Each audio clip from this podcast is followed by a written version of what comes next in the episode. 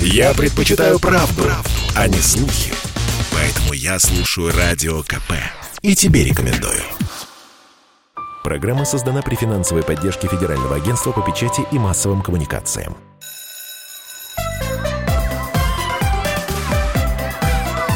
Родительский вопрос. На радио «Комсомольская правда». Итак, как всегда в это время, доброе утро, добрый день, добрый вечер. Говорим мы вам. Я Александр Милкус, Дарья Завгородний. Родительский вопрос в прямом эфире.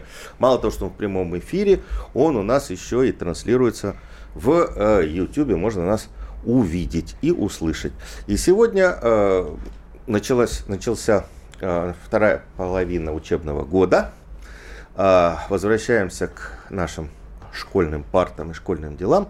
И будем говорить про осознанное чтение и вообще про чтение.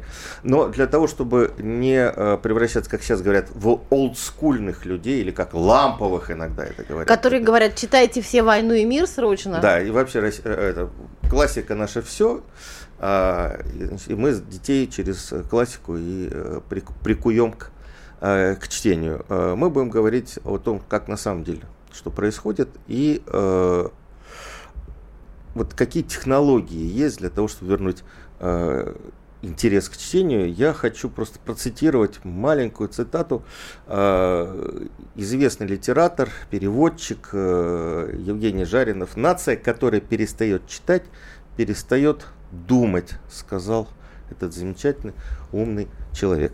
Э, сегодня у нас в студии Наталья Киселева, заместитель руководителя Департамента образования и науки города Москвы, и Марина Смирнова, гендиректор фонда «Живая классика» и гендиректор фестиваля, что вот для меня не менее важно, науки и технологии «Гик-пикник», замечательного фестиваля, в котором принимают участие очень много интересных и спикеров, и молодежи.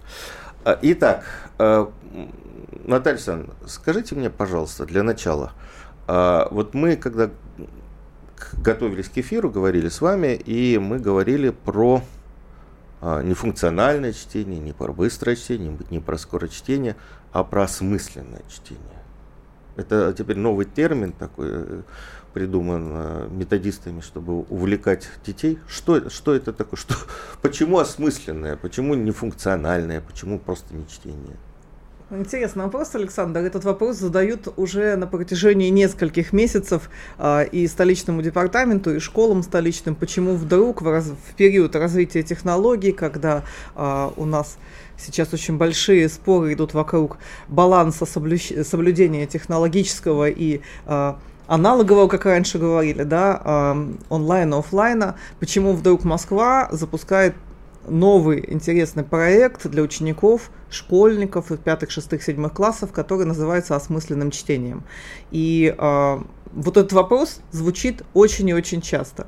Э, это не наш термин, это не новости никакие, мы не претендуем на что-то такое совершенно новое и уникальное. Э, мы говорим о том, э, что, опять же повторюсь, во всем должен быть баланс. И когда мы смотрим много разных видео в разных социальных сетях, когда вокруг нас постоянное мелькание рекламы, когда вокруг нас постоянное мелькание видео, аудио, подкастов, мы понимаем, что важно чтение и чтение бумажных литературы обычной, когда можно взять карандаш и выделить какие-то фразы, когда можно проговорить и прообсуждать то, что услышал и прочитал, когда а, есть тема для разговора вечером в семье а, родителям и детям, которые собираются за ужином после рабочего времени, и ребенок вместе с родителями может проанализировать то, что читали сегодня, когда одновременно школьники а, полчаса времени уделяют чтение между уроками а, в рамках внеурочной деятельности, потому что проект «Осмысленное чтение» — это не уроки литературы, не дублирование и ни в коей мере не а, отрывание от часов литературы внимание для вот этого проекта, для его реализации. Это ни в коей мере не уроки истории. Это возможность читать не только художественную литературу, но и научно-популярные тексты, адаптированные по возрасту возрасту ребят а, тексты, где идет не просто чтение, одновременно все полчаса учитель, ученики, директор, а, но и обсуждение обсуждение совершенно разными форматами. Ну, например, ну вот как, как это происходит? А, это может быть и дискуссия в классе. Ну вот, например, э, сейчас у нас идет пятый уже модуль, мы стартовали этот э, проект э, с ноября месяца, у нас сейчас больше ста школ принимают участие, мы будем дальше расширять его, продумываем методику, собираем лучшие практики, обсуждаем с гильдией словесников, какие интересные варианты включения, в том числе и наборы текстов.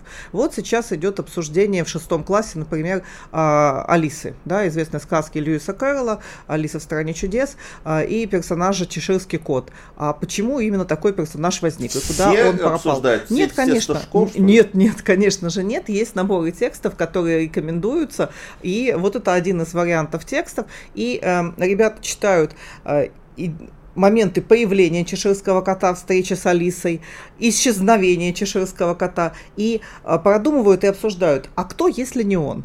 И почему вдруг Льюис Кэрролл ввел этого персонажа? И что он э, дал этой сказке? А как могла дальше развиваться сюжетная линия включения чеширского кота и исключения? Это, знаете, буквально момент, который я посмотрела, я наблюдаю за реализацией проекта, буквально посмотрела вот на этой неделе, что происходило, одно из произведений. То есть это один из вариантов. А, это может быть и пост в социальных сетях, это может быть и дискуссия на перемене, это может быть и написанное мини-эссе. То есть разные форматы отношения к тексту. А, мы а, проводили цикл мероприятий, одно из которых вот на селекторе а, Московского департамента в один из понедельников, а все варианты, все эти вот селекторы, все записи есть в открытом департаменте, можно обратиться. Был представлен фрагмент урока русского языка нашего учителя цифровой школы, где э, ребята в русском языке анализировали э, тексты по физике. И проект «Осмысленное чтение» — это возможность показать э, взаимоотношения наук, то есть целую картину мира вокруг одного какого-то понятия, когда э, важность текста в физике и в литературе. Это про одно. То есть на физиков и лириков мир перестает делиться. Конечно, мы потому что мы получаем целую картину мира. Конечно, когда мы выходим из урока физики или из урока литературы в э, открытое пространство, в пространство того, что нас окружает, мы не смотрим, так, это лед, лед это значит э, что-то там из физики, почему он скользкий, это такое состояние воды, а, агрегатное, может быть другое, мы понимаем, да, мы не думаем, так, лед, где у нас песни, стихи про лед, что-то еще такое. То есть у нас нет такого деления. Когда мы слушаем музыку, мы не воспринимаем деление на отдельные музыкальные инструменты. Мы слушаем целостное произведение музыкальное. Вот то же самое мы пытаемся через проект «Осмысленное чтение» посмотреть на целостную картину мира, когда понимаем, что тексты физических или математических задач – это про нашу реальность. И там есть и математическая модель, и осмысленный фрагмент – как это все преломляется. То есть наша задача вот такое отношение к чтению, посмотреть на целостную картину, посмотреть и литературу как э, художественную, классическую и научно-популярное произведение, научить ребят работать с текстами, потому что очень долго в школьном курсе акценты ставились на, на чем? На технике чтения, скорость чтения в минуту, и на э, дословный пересказ, насколько возможно близкий к тексту пересказ. Э, очень интересный пример из изучения английского языка, когда ребенка попросили пересказать текст, домашнее задание, а потом сказали на русском расскажи, а о чем ты пересказал. Ребенок блестяще пересказал весь текст на английском языке, а ребенок в ответ говорит, а меня не просили переводить. Ну, то есть, по сути, вот вам пример чтения такого осмысленного и неосмысленного из английского языка. А как дети относятся к, к, к этому осмысленному чтению, вот к этому проекту? Уже известно что-нибудь? Вы знаете, буквально несколько фраз, конечно, в школах э, спрашивают ребят и постоянно обратная связь, потому что это один из непременных атрибутов обучения вообще, получение постоянной обратной связи. Интересно, когда учителя говорят, что ребята прибегают, а когда еще мы будем читать и обсуждать? То есть вот а читать... они так не прибегают на уроки литературы? О, интересный вопрос. Прибегают. Не знаю, прибегают иногда. Прибегают. Смотря как ты подашь эту литературу. Почему мы так категорично говорим о том, что они не прибегают? Откуда у нас информация о том, что это действительно так? Ну вот вопрос читать, читатель только что вот. написал, читатель, слушатель, я по привычке говорю, слушатель, в школе я читал «Войну и мир» 15 лет назад, отвечал, я не помню сейчас вообще про что это классики 18-19 века это устаревшие классики, и когда ты э, читаешь и считаешь себя глупым, Я думаю, что это проблема поколений. А можно перекинуть мостик Марине в этом плане да. и привести пример из живой классики, который мне очень понравился. Современная передача увидела как раз э, в одном из э, сайтов, которые разрабатывает Марина, в одном из проектов, которым занимается Марина, был э, такой видео а, ряд, видеопередача «Разборка». «Разборка преступления и наказания». Мне очень-очень нравится, когда э, в аудитории есть и учитель, и адвокат, юрист, и обсуждается ситуация того, что происходило в произведении. Очень интересным современным языком, вот оно порасмысленное.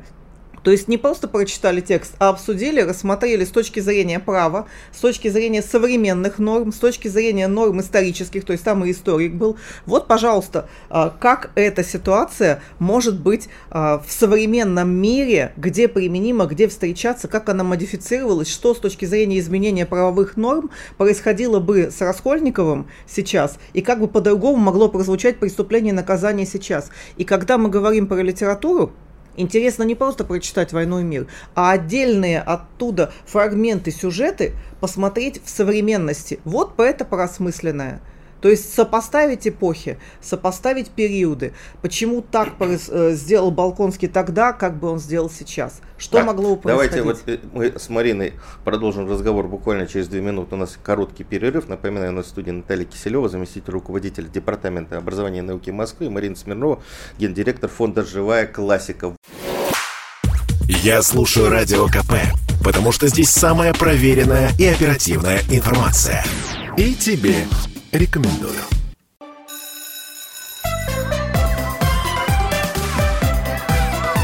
Родительский вопрос. На радио «Комсомольская правда». Мы вернулись в студию. Я Александр Милкус, Дарья Завгородняя, наши сегодняшние гости Наталья Киселева, заместитель руководителя Департамента образования и науки Москвы, и Марина Смирнова, гендиректор фонда «Живая классика». Говорим мы про то, как современные дети э, приучаются к чтению и как можно их увлечь этим замечательным занятием. Э, как, как с помощью чтения можно познавать действительность, потому что чтение все больше воспринимается как некое такое особое занятие, очень оторванное от действительности. Вот мы выясняем, что это, это совсем не так, да? А вот э, поэтому у Марины называется проект «Живая классика». Вот расскажите, вот только что Наталья Александровна говорила нам как, про разборки ваши. Что, что это за, за разборки? Да, и вообще... я хотела первое сказать. Ближе что... к микрофону. Да, первое, что хотела сказать, я не считаю, что вообще путь через классическую литературу это самый короткий путь к чтению. Потому что я убеждена в том, что первая книга, которую ты читаешь, должна быть увлекательная, должна трогать то, те проблемы, которые тебя сейчас волнуют, и тебе, и ты готов прочитать эту книгу от корочки до корочки. Тебе не нужно продираться через какой-то смысл, через какие-то неизвестные слова, а тебе нужно прочитать про себя. И вот через такую литературу можно прийти к тому, чтобы потом прочитать с интересом «Войну и мир», но для этого нужно быть подготовленным. И мне кажется, что вот, например, в спорте, да, у нас же всегда есть тренер. Мы сначала там учимся стоять на лыжах, потом потом там ехать с небольшой горки, и потом только мы спускаемся уже с какой-нибудь там красной трассы. И мне кажется, что в чтении здесь э, такая же должна быть история. На урок литературы часто литература преподается как либо теория литературы, либо история литературы.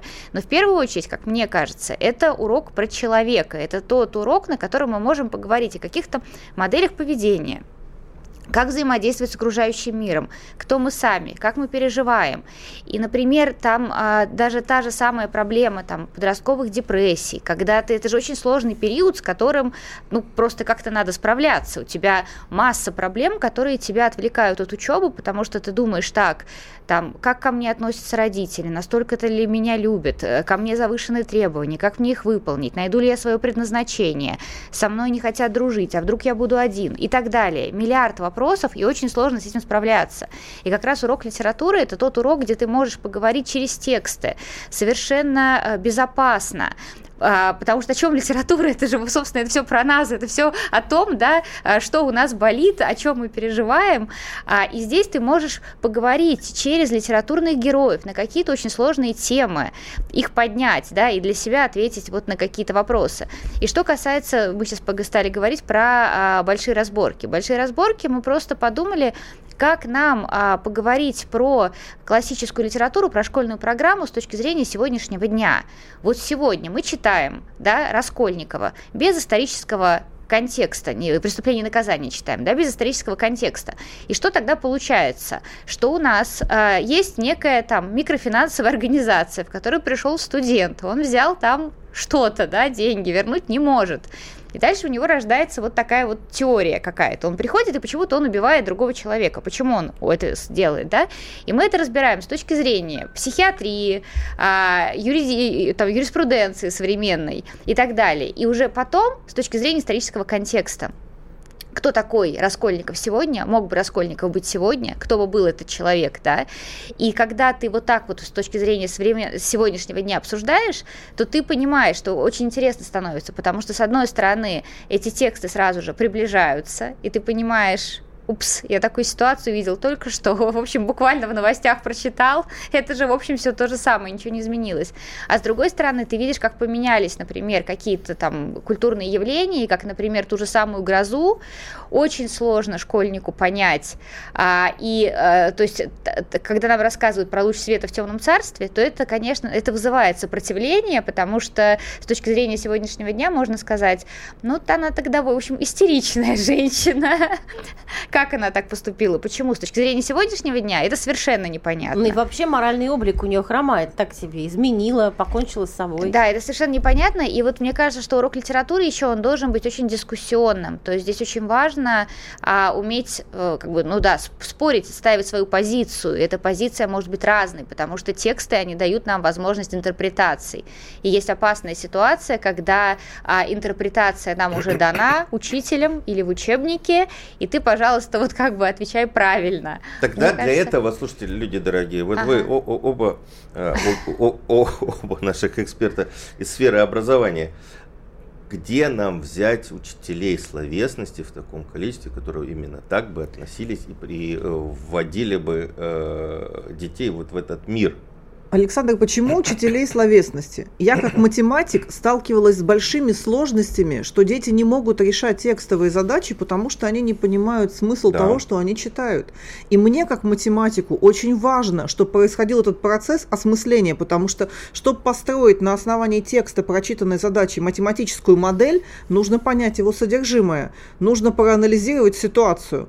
Конечно, если задача поезд едет из пункта А в пункт Б, которая нелюбима нашими всеми ребятами, наверное, да, а вот это вот движение, но тем не менее, у нас известные мультики нашего детства, про полтора землекопа, да, про Вовку в тридевятом королевстве, в тридцатом королевстве. То есть это оттуда история. Это почему? Это вот тогда где-то не осмыслилось.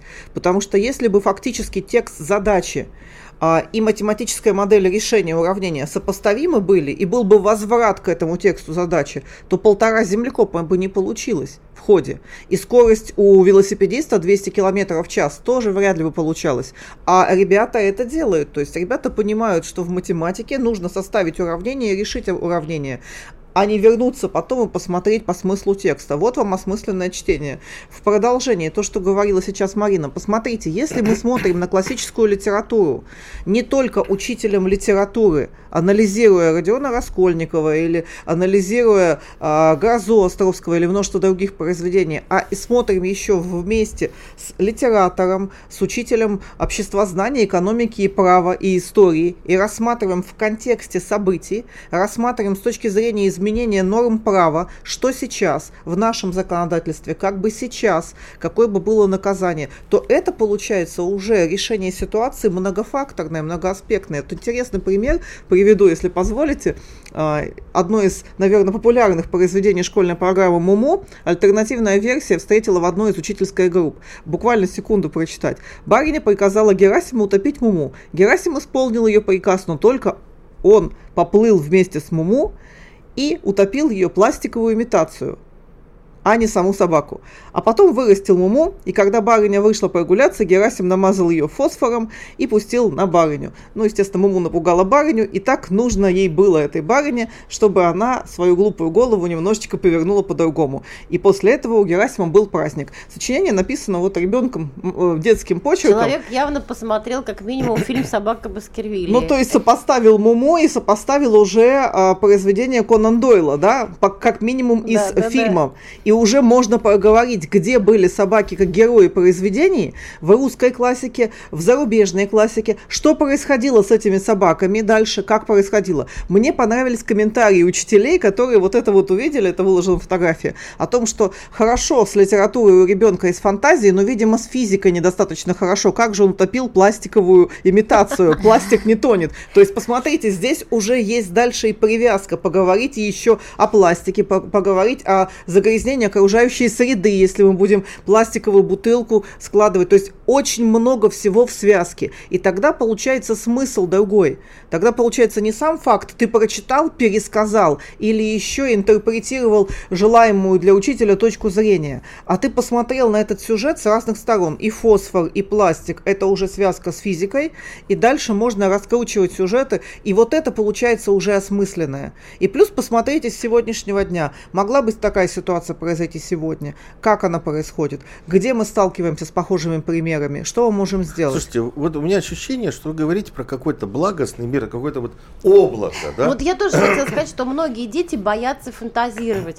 Нет, я, я не об этом. Я говорю о том, что есть школьная программа по которой надо идти, тяжело вздыхая и кряхтя Нет, по, Саш, по дороге. Не, и не, уложиться не в определенные... Ну, я со многими учителями разговаривал, может быть, больше в регионах, Москва как-то стоит отдельный какой-то такой остров свободы, да, а, мне все время говорят, какая, мы, мы должны идти, мы должны идти по этой программе, мы должны успеть, мы должны все сделать, у нас в конце ВКР. Все. Какие, о чем вы говорите? Придумывать что-то, говорить, где-то время найти. Можно э, вопрос на вопрос. Так может быть не очень корректно, но тем не менее. А где в школьной программе прописано, что нельзя сравнить Муму, например, с собакой Баскервилли Конан Дойлов или с другими произведениями, где встречаются собаки? Где это прописано? Или, ну, на конкретном примере. Или где прописано жесткое закрепление, что «Войну и мир» нужно читать 15 часов мира и 12 часов войны, например. Это же на самом деле все в том числе возможность э, посмотреть учителя на этой программе, посмотреть, как сравнить, о чем поговорить.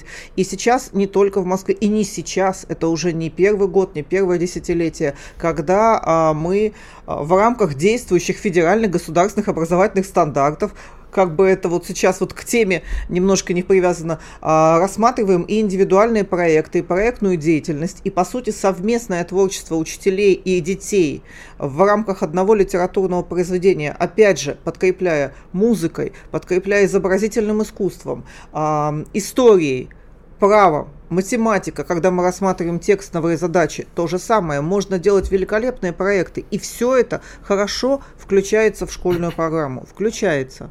Так, мы продолжим опять через э, 2-3 минуты. Будут новости. Я напоминаю, на студии Наталья Киселева, заместитель руководителя Департамента образования и науки Москвы, Марина Смирнова, гендиректор фонда «Живая классика» и Александр Милкус, Дарья Завгородняя.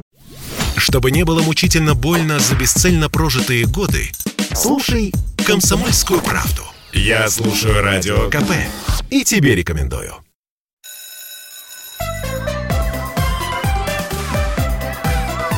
Родительский вопрос. На радио «Комсомольская правда». А, мы снова в эфире. Я Александр Милкус, Дарья Завгородняя и два наших прекрасных спикера. Наталья Киселева, заместитель руководителя Департамента образования и науки Москвы, и Марина Смирнова, директор, гендиректор фонда «Живая классика». Марина, вот к вам вопрос. Вот смотрите, мы говорим про чтение.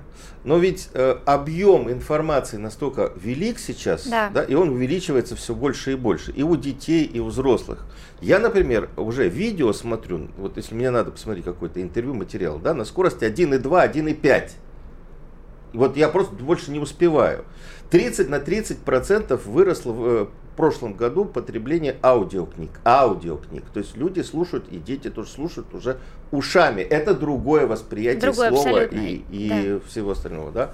Вот как здесь быть, а мы все вот сейчас, мы же все, и вот в перерыве мы говорили про бумажные книги. Может быть, уже А может, они не нужны? Может, может, э, и, не говорить. Закачать программу в планшет, да и Так, читать ну, мне кажется, что мы книжки. сейчас сразу очень много тем затронули, они совершенно разные. Ну, как бы первое, да, нет ничего плохого в том, чтобы книги слушать. Просто это разный способ восприятия, да, и там задействованы разные зоны головного мозга.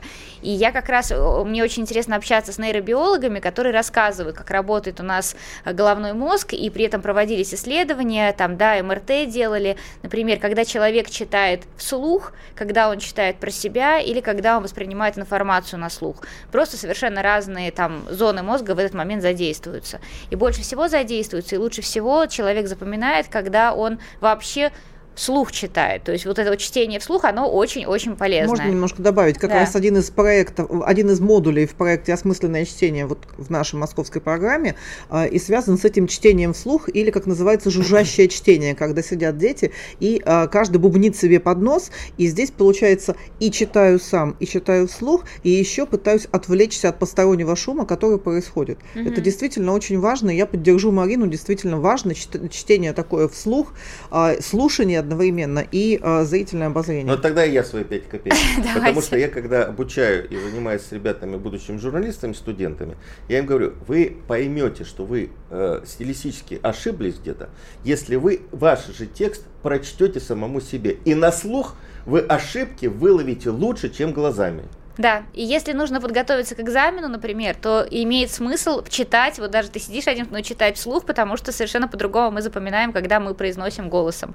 Но это один вопрос, да. Теперь по поводу бумажных книг. А, Я не вижу разницы вот для себя читать, например, с планшета или читать бумажную книгу. Здесь просто вопрос, ну что удобнее. То есть это один и тот же текст. Это просто есть возможность верну... в- вот Здесь есть разница большая с э, восприятием на слух, потому что когда ты воспринимаешь на слух, ну ты прослушал информацию, ты не можешь вернуться, ты не можешь посмотреть на какую-то конструкцию, как это построено, да, потому что а, в художественном тексте очень важно там, да, и даже и расстановка знаков препинания, и, и а, какие-то отдельные слова, и тебе нужно, ты прочитал, ты понял, а потом тебе нужно посмотреть, там, не знаю, какого цвета там какой-нибудь платочек и так далее. И ты воспринимаешь вот этот вот а, в целом текст, в котором ты можешь там еще раз вернуться, посмотреть. Вот это вот такое медленное осмысленное чтение, которое, ну, невозможно в аудиальном формате, ты там слышишь сюжет, да, а считать все тонкости, наверное, здесь, ну, нужен просто текст, который перед глазами. А читать с гаджета и читать с бумажной книги, я здесь не вижу большой разницы, здесь просто кому как удобнее читать, это, по У сути... нас есть звонок, давайте Мгм. послушаем. Эдуард из Москвы дозвонился нам. Да, добрый день, это ваш коллега Эдуард Коневский. Очень интересная тема, я сам педагог по образованию, и вот по поводу того, как детей приучить читать. Э, Я вам приведу просто пример из э, своей жизни. А, Мы как-то ходили с- тогда еще с э, супругой и с ребенком покупать двери. Ребенку было, по-моему, года четыре.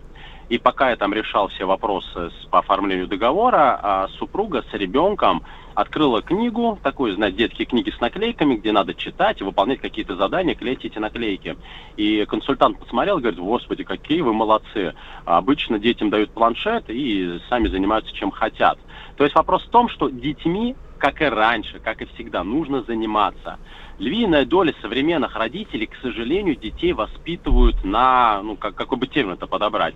В общем, лишь бы не приставал и не мешал жить. И когда я вижу детей, там, примерно годик, которых уже во время попытки покормить а, перед глазами ставит гаджет, естественно, а, формируется совершенно другое восприятие ребенком мира, и вместо того, чтобы почитать, ребенка отдают на вот воспитание этим самым гаджетом. А, у меня ребенок уже научился читать в 5 лет. И лучший подарок для моего ребенка, ей сейчас 9 лет, а, это книга. Я не а, преувеличиваю, потому что здесь вопрос личного примера. Вот вы а, вспоминали сейчас спорт. Как можно приучить ребенка к здоровому образу жизни, к спорту, если ты сам им не занимаешься вообще? Здесь вот все мы то же самое. на, Только на эту тему и хотели выйти. Спасибо, Эдуард. Спасибо, Спасибо. большое, Эдуард, и Да, низкий ну, поклон на самом добавить, деле Прям здесь. очень хорошо тему дал. Моему размял. младшему сыну два года, и у нас традиция независимо ни от чего вообще вечером перед тем, как уложить его спать, мама, папа и сын, мы садимся и читаем одну-две книжки, он выбирает сам из этого многообразия книг. Мы тоже сейчас уже очень любим книжки с наклейками, когда нужно читать, выполнять какие-то задания, и я понимаю прекрасно, что мне будет дальше очень сложно приобщить моего ребенка к чтению, если я буду перед ним всегда сидеть за компьютером, с планшетом или с мобильным телефоном. И поэтому на самом деле я даже специально заставляю себя в какой-то период, хотя по сути я согласна здесь с Мариной, что э, восприятие текста сейчас э, и в гаджете читаешь, и в бумажной литературе читаешь. Э, для меня, взрослого человека, это абсолютно одинаково восприятие. Но тем не менее я достаю книги, те, которые я слушаю, те, которые я читаю в мобильном приложении по дороге, там в разных ситуациях, сажусь рядом со своим ребенком и какое-то количество страниц каждый день стараюсь читать, чтобы он это видел. Личный пример очень о многом. Родители спрашивают, что делать, дети не читают. А рядом они видят родителей, которые читают бумажную книгу. Как часто, как регулярно. Можно я сейчас добавлю, потому что мне сейчас в голову мысль такая пришла. Я поняла сейчас, чем бумажная книга отличается от гаджета. Когда мы читаем с того же самого телефона, у нас постоянно приходят уведомления, у нас куча приложений, у нас очень много желания отвлечься на что-то. И нас Борьба постоянно... за внимание. Да, нас постоянно что-то отвлекает нашем гаджете. Будильник прозвенел, напоминание пришло, смс пришла. Бумажная книга нет. Когда ты с бумажной книгой, все, у тебя нет ничего другого. И в этом смысле, если ребенку дать бумажную книгу или он будет читать с телефона, то, конечно же, с бумажной книгой он просто не будет ни на что отвлекаться, у него будет возможность полностью погрузиться в текст. А по сути, а, например, аудиокниги книги, которые сейчас слушаем мы, слушают наши дети, да, вот те же самые всякие разные приложения, это те же пластинки, которые мы слушали в детстве. То есть все равно а, это оттуда, это и, и у нас было в детстве, было на пластинках, сейчас это в аудио подкастах, в аудиокнигах. А вообще насколько Слушайте, важно, вот... насколько важно, чтобы родитель ребенку читал вслух? Не, не все этому уделяют внимание, прямо сразу скажу. Это далеко не все. Мы со старшим сыном так учились читать. Я вот поддержу, Марина а, говорила о важности найти свою книгу. А, мы в дошкольном периоде, моему старшему 24 года, мы искали свою книгу. Вот для нас это стали мифы Древней Греции. Не, не знаю, почему именно так, но его зацепила история. И, по сути, дальше история стала и а, какой-то профессиональной деятельностью отчасти, то есть одно из направлений. Но вот это важно. И причем приобщить к тому, чтобы он читал сам и учиться читать, мы начинали тоже из этой книги. Сначала полстраницы я, а, один абзац ты, потом полстраницы я, полстраницы ты. Теперь получается две трети ты страница, треть я. И вот так постепенно мы увеличили объем того, что читал он, а, потому что интересно захватывающий сюжет. И читать-то можно по-разному. Можно читать монотонно, а, а можно читать эмоционально, добавляя какие-то эмоции к прочитанному, добавляя какие-то интонации, реагируя на те знаки, которые там есть.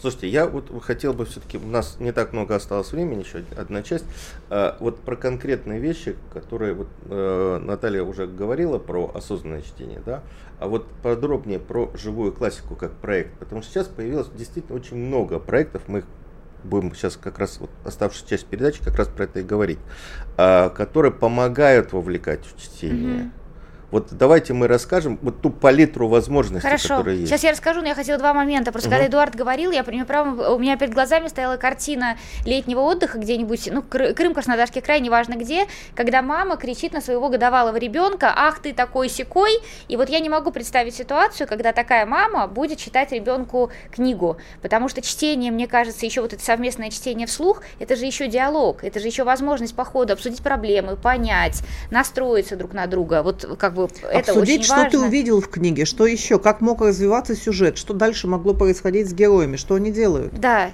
и вот, кстати, к чтению вслух у нас сейчас дети нашей живой классики, сейчас про живую классику скажу, они создали такой проект, называется «Вслух». Они стали читать книги по телефону незрячим детям, которые не могут себе сами, в общем, почитать книги, читать по телефону. И смысл в том, что книга стала становиться поводом для дружбы. То есть все те дети, которые читают другим детям, они находят в книгах темы для обсуждения, им уже есть о чем поговорить. А можно в продолжение, Марина, интересный опыт в московских школах в период пандемии, когда были на дистанционном обучении часть детей, детей. А, по вечерам в инстаграм-каналах школы дети читали вслух в каких-то угу. вот в таких вот социальных сетях друг другу. Каждый выбирал, что он читает. И подходили, заходили, смотрели. И это на самом деле получился очень интересный проект. Да, про живую классику. Живая классика. Живая классика. Мы вернемся вот опять через две минуты после перерыва и начнем как раз с живой классики. Я напоминаю, что у нас в студии Марина Смирнова, директор фонда «Живая классика», Наталья Киселева, заместитель руководителя департамента образования и науки Москвы. Мы говорим про э, Сейчас будем говорить про возможности, которые есть, громадные возможности есть для приучения, при, при э, заинтересовать ребенка чтением. Я Александр Милкус, Дарья Завгородняя. Слухами земля полнится. А на радио КП только проверенная информация. Я слушаю «Комсомольскую правду» и тебе рекомендую.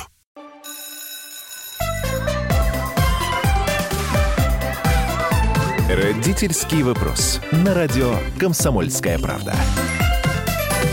А мы возвращаемся в студию. Я Александр Билкус, Дарья Завгородняя и наш спикер Наталья Киселева, заместитель руководителя Департамента образования и науки Москвы, и Марина Смирнова, гендиректор фонда «Живая классика». Только что пришло сообщение. Это проблема найти свою книгу.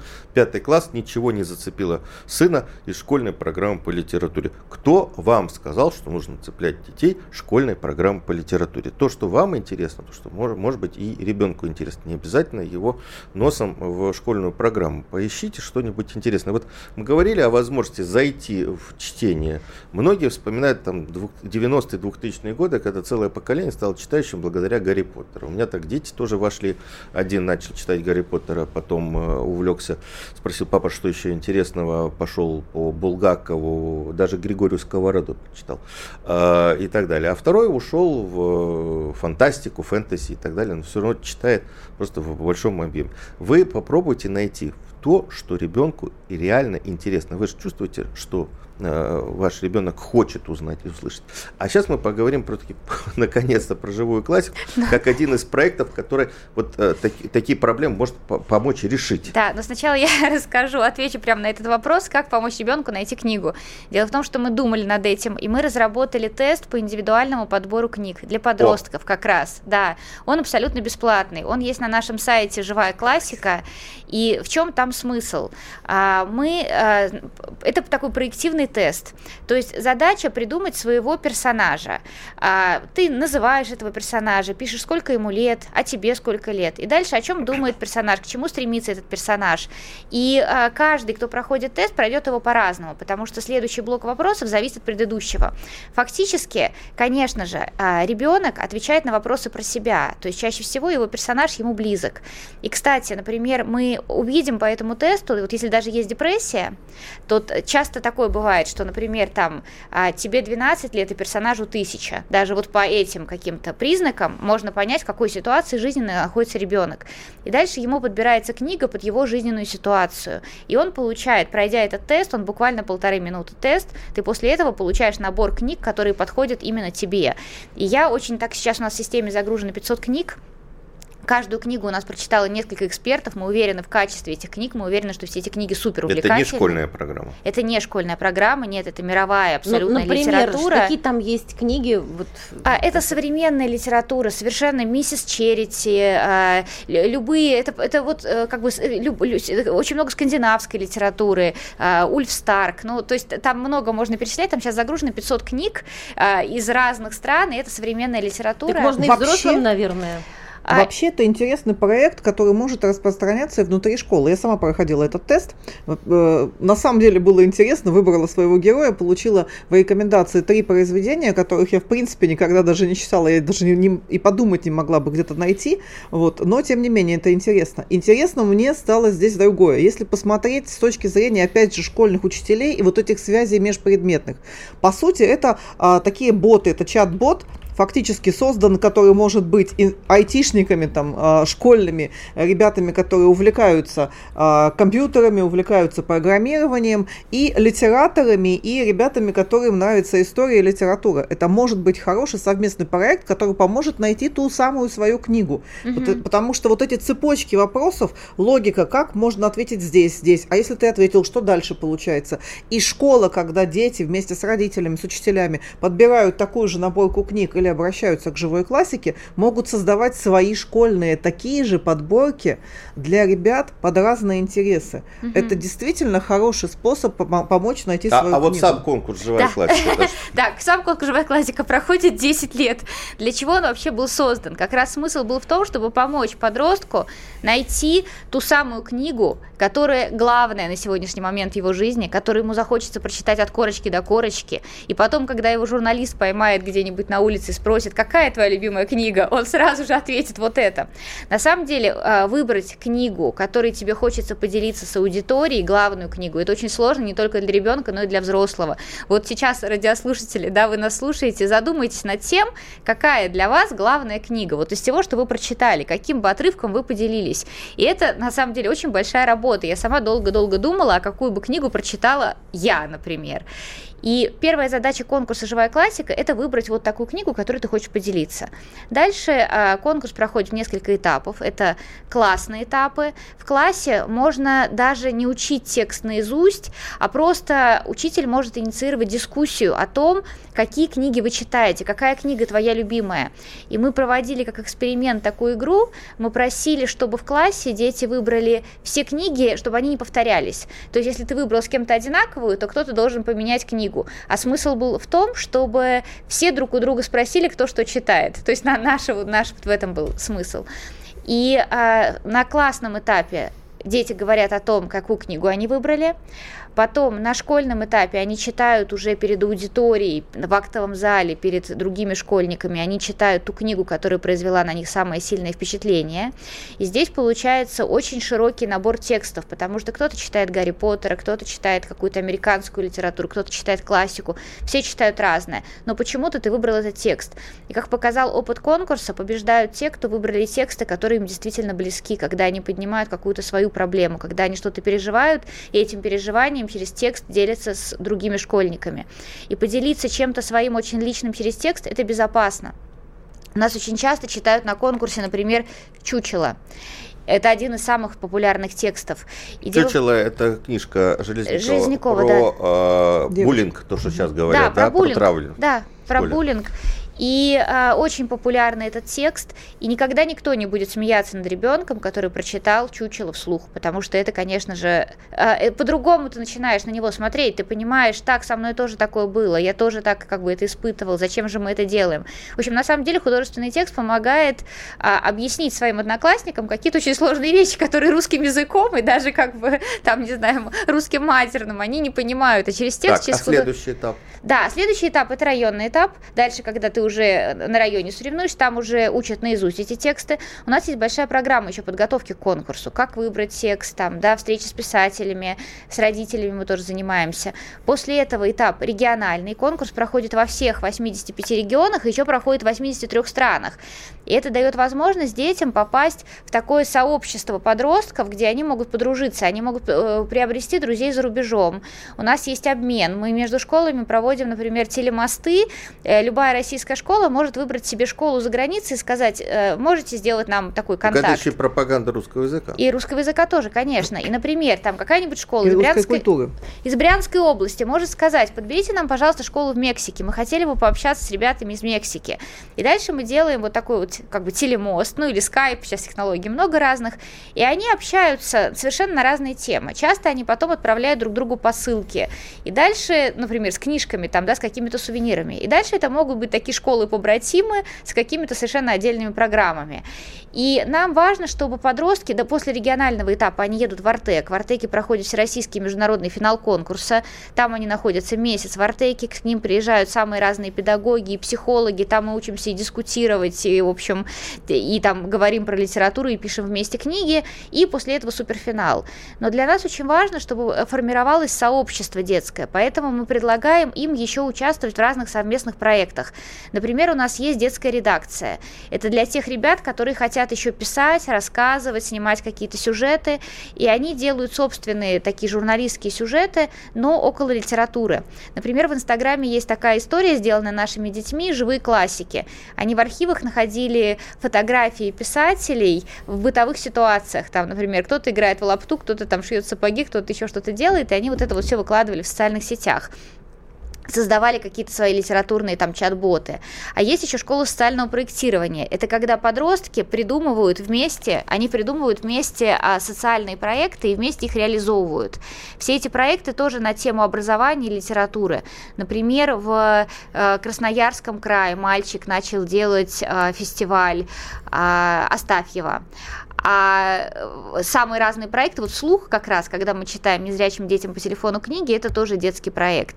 И они записывают Но, еще... Это все э, это есть все на сайте живая, «Живая классика. классика». Да, это То все там- живая там классика. найти. Да, но самое главное, то есть старт. Вообще для чего участвовать в этом конкурсе? Как раз если ваш ребенок не читает, то э, важно, что этот конкурс помогает выбрать книгу, да, которую ты прочитаешь. Марин, И- а современная литература, тексты современной русской Конечно, литературы есть? вообще живая классика у нас в честь, в честь Андрея Живая. Георгиевича Битова это названо. Вообще у нас наш конкурс, а, потому что мы называли, мы смеялись, когда я училась в университете, и говорили с друзьями, пойдем пить чай к живому классику.